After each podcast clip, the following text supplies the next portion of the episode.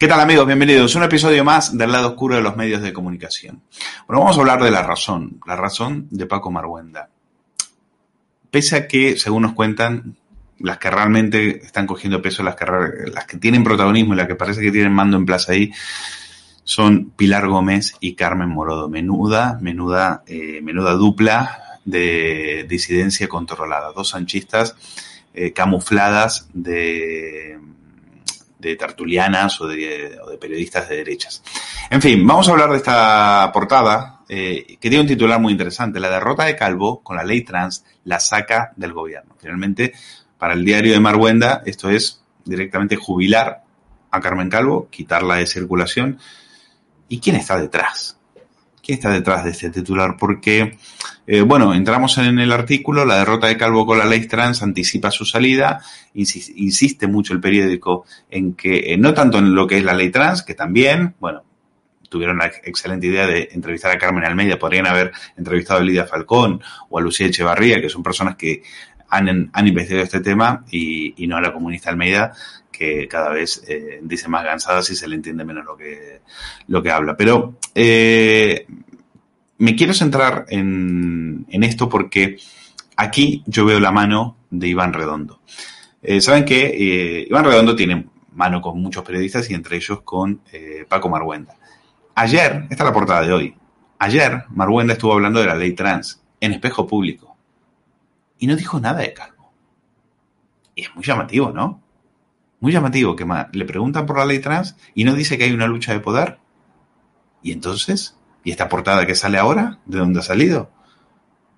¿O es que alguien se la ha dictado? Vamos a escuchar a Marwan. Sobre la autodeterminación de género. Yo creo que tal como se está planteando es un despropósito. Una cosa los mayores de edad, ¿no? Yo tuve un caso, que lo cuento alguna vez, ¿no? De un alumno Erasmus que al principio era mujer, no lo digo, es así, ¿eh? Y entonces era francés, vamos, es francés, vamos. Eh, y entonces, eh, al cabo de un tiempo, se sentía más mujer.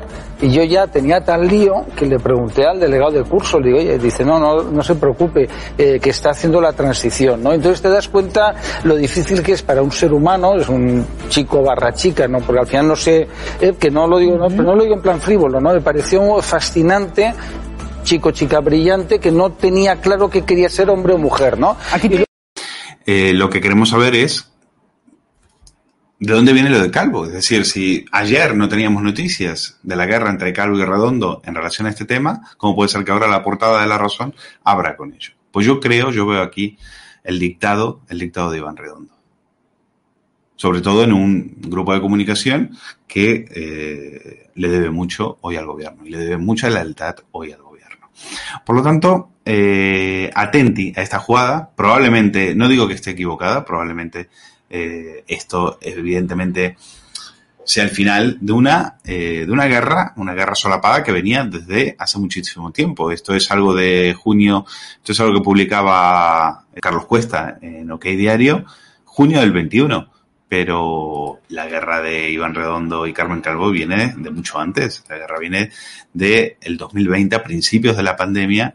Entre, entre ellos eh, había muchas discusiones porque, claro, por un lado estaba Carmen Calvo, era vicepresidenta, era ministra de la Presidencia, Relaciones con las Cortes y Memoria Democrática, y por otro lado estaba Iván Redondo, eh, primer secretario, secretario del Consejo de Seguridad Nacional, y a ver quién le hace más la pelota a Sánchez. Y durante toda la pandemia tuvieron sus más y sus menos. Pero atención con la segunda clave. La primera es que Calvo se queda fuera del gobierno. La segunda, la dice en el editorial, el PSOE quiere votantes más radicales de lo que ya son los sanchistas. Lo cual Cuidado, ¿eh? Nos hallamos ante un significativo movimiento, corrimiento ideológico en el campo del feminismo, dominado de antiguo por organizaciones vinculadas al PSOE. ¿Y hacia dónde van? Hacia la adopción de postulados todavía más radicales. Por ejemplo, la teoría queer, que es la que defiende Irene Montero. ¿Habéis visto a las feministas darse eh, hostias entre ellas? Pues es un sector queer y un sector feminista. Unas diciendo que el género es biológico y las otras diciendo que el género pues lo, determina pues lo que yo la entrepierna, lo que a mí me da la gana. Me miro al espejo y decido si soy mujer o si soy hombre. No tengo que dar a nadie, no me tengo que hormonar, no tengo que dar, ir al médico absolutamente a nadie. ¿eh? Y lo puedo hacer a partir de los 11, 12 años, con tutela, con acompañado de mis padres. Espectacular. Eh, como decía uno, no, no puedes beber cerveza eh, delante de un chino por, con menos de 18 años, pero sí te puedes cambiar el sexo es, acojonante. La aprobación de la ley de Montero puede interpretarse como la derrota sin paliativos de un sector de las mujeres socialistas que encabeza Carmen Calvo. Pues esa es la idea que está eh, apoyando, apoyando el Día de la Razón, para mí bajo el dictado de Iván Redondo. Vamos ahora a hablar de Montero, porque, claro, dicen, bueno, las feministas han dado un recital. A Irene Montero la han paseado por todas las televisiones sanchistas para que se vea bien que es ella la que ha, ganado la batalla ser mujer no tiene ningún beneficio. Ayer ponían unos carteles y decían que ser mujer no tenía ningún beneficio. yo lo quiero desmentir desde aquí. En el caso de Belarra o en el caso de Irene Montero sobre todo, ser mujer, claro que tiene un beneficio. Acostarte con tu jefe te ha llevado a ser ministra. ¿Cómo que no tiene ningún beneficio? ¿O tú crees que podrías haber llegado a ser ministra si no hubiese sido la pareja de iglesia? Seamos sinceros.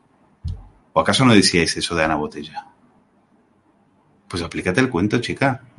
Bueno, eh, estas desquiciadas eh, también ponían carteles con el todas, todes y todes, eh, llevando los carteles oficiales del gobierno. Todo con el permiso de Sánchez y, por supuesto, Iván Redondo relamiéndose. Iván Redondo es capaz, es, es un mercenario de la política, un cínico que permite que salga una ley trans solamente para ganarle un pulso político a Carmen Calvo que le lleva tocando las narices desde hace prácticamente un año. ¿Y qué es lo que hemos ganado? Pues lo que hemos ganado es tener a esta mamarracho en el gobierno con un ministerio que nos cuesta 500 millones de euros al año. Odio, orgullo de todas, de todos, de todes. No solamente no estáis solos, solas, soles. Las demócratas, los demócratas, les demócratas, porque la habéis peleado vosotras. Vosotros, vosotres. Sí, no está, el vídeo no está manipulado.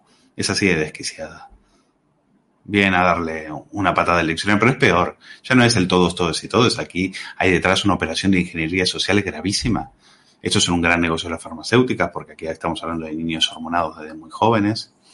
Eh, estamos hablando de arrancarles a los niños a los padres, que es la gran obsesión de la izquierda, para que eh, quienes se encarguen de educarles, de adoctrinarles, como lo dice también la, la propaganda de Podemos en torno a esta ley, ¿eh? diciendo, no, no os preocupéis, los hombres no van a entrar vestidos de mujeres a los baños a violarlas. Eso lo vamos a hacer, lo vamos a cambiar a través de la educación.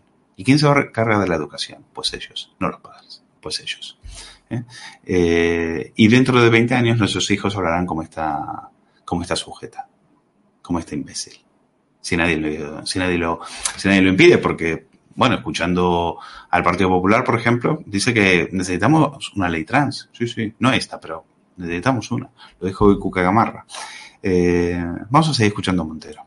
El masculino neutro es político y tiene una función política en la sociedad muy clara, que es decirnos a las mujeres, desde que somos muy pequeñitas, que no valemos para las cosas importantes, que no valemos para ser científicas, que no valemos para eh, ser médicos o médicas, que no valemos para las cosas que son importantes en la sociedad. Y se nos invisibiliza en la educación, en los libros, en todos los referentes, en los medios de comunicación.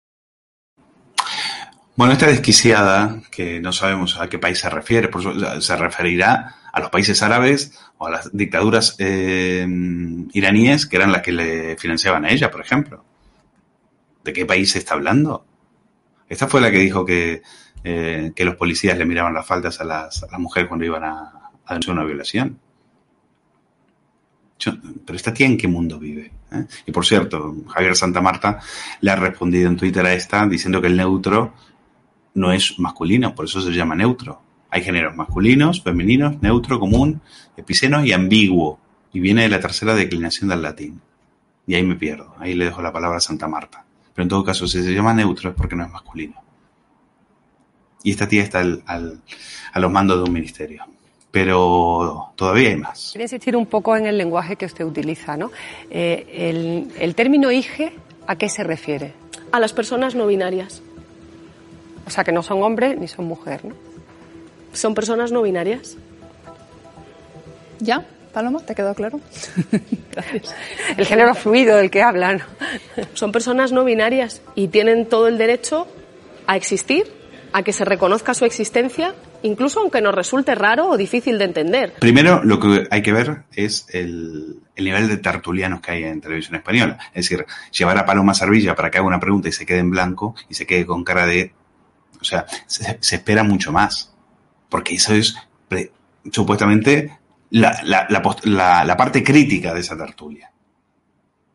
Yo creo que ni siquiera sabía de lo que le estaban hablando.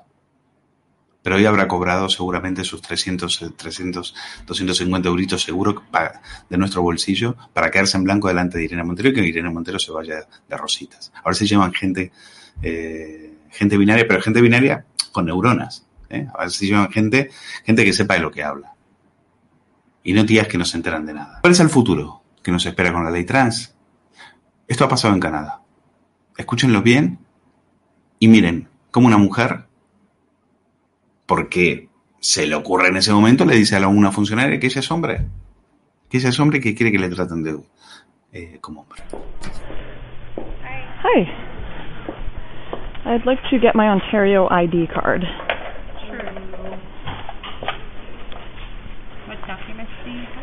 Have? I brought passport. You never had a Ontario. No, I just moved here a month ago. I've got my old BC license. Then your middle name is Sherry. C H E R I E. thirty-five Good. dollars for this one. Sure. One more thing. For purposes of this identification, I would like to be identified as male. I brought in all of the uh, proper documents.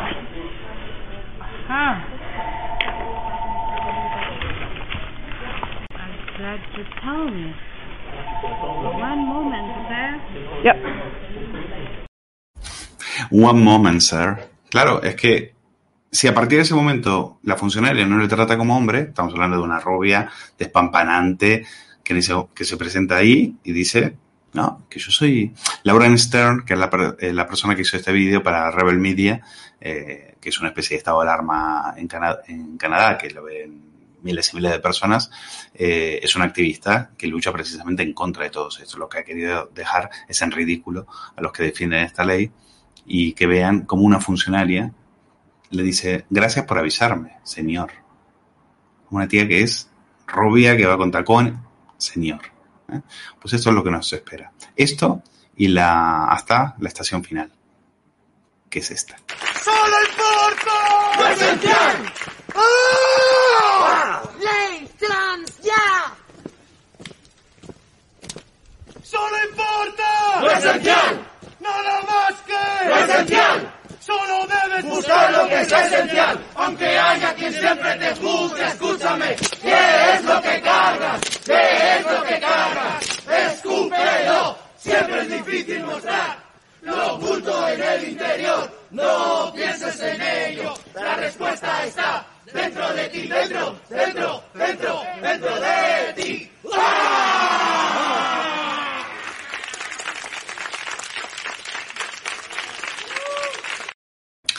En fin, Dios nos coge confesados. Cuídense mucho, hasta la semana que viene.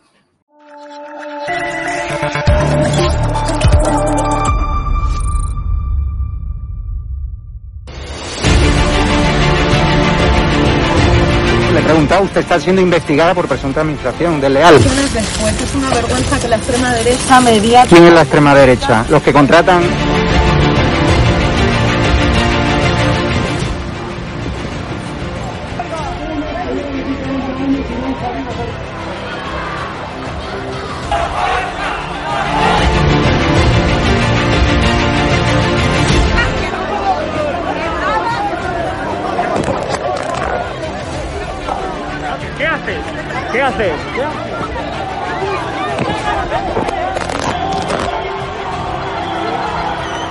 Bueno, pues nos han roto el móvil.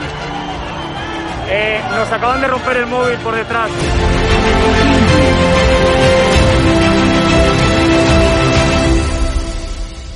edatv.com, ¿vale? Pincháis aquí y ponéis los datos fundamentales. Y ahora, como veis, eh, nos pide que firmemos este contrato de suscripción, lo leéis con calma, por supuesto, y le dais a continuar. Y ahora nos pide que introduzcamos pues una contraseña y lo doy a continuar. Y ahora me pide que confirmemos el correo electrónico. Eh, habréis confirmado vuestro correo electrónico y os pide, ¿vale? Que elijáis una membresía. Está gratis, mensual, semestral, anual, ¿vale? Pues podéis elegir, por ejemplo, si queréis ayudarnos pues con 9,99 euros al mes y con la tarifa eh, plata, pues le dais a aceptar y suscribirse. Pincháis aquí y como veis, ya os dice aquí, os pone todo claro, a Fact News Consulting, plata, tarifa plata mensual, 9,99 euros, le dais a pagar y os abrirá ya pues el TPV, ¿no? Ponéis vuestra tarjeta bancaria, ponéis la caducidad, el código de seguridad y ya podéis llegar a pagar dándole a este botón automáticamente.